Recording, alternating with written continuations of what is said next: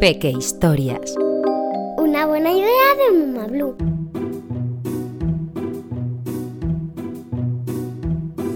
Acertijo animal. El acertijo animal se te dará bien o mal. Tendrás que estar muy atento a todo lo que te cuento. Es verde y todoterreno. Bate récords cuando salta. Tiene los ojos saltones y una lengua muy muy larga. ¿Adivinas de qué hablo? La respuesta es la rana. Tiene una hermosa melena y unas fauces de impresión. Sobre cebras se abalanza con la fuerza de un ciclón. ¿Adivinas de qué hablo?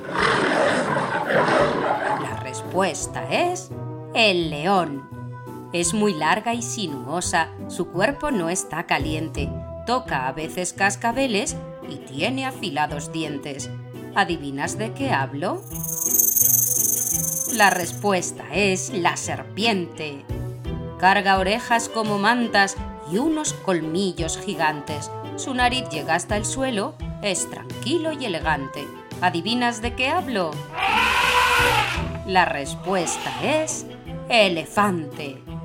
Viste ropa de colores, lo lleva el pirata al hombro es un ave parlanchina, tiene un piquito de oro.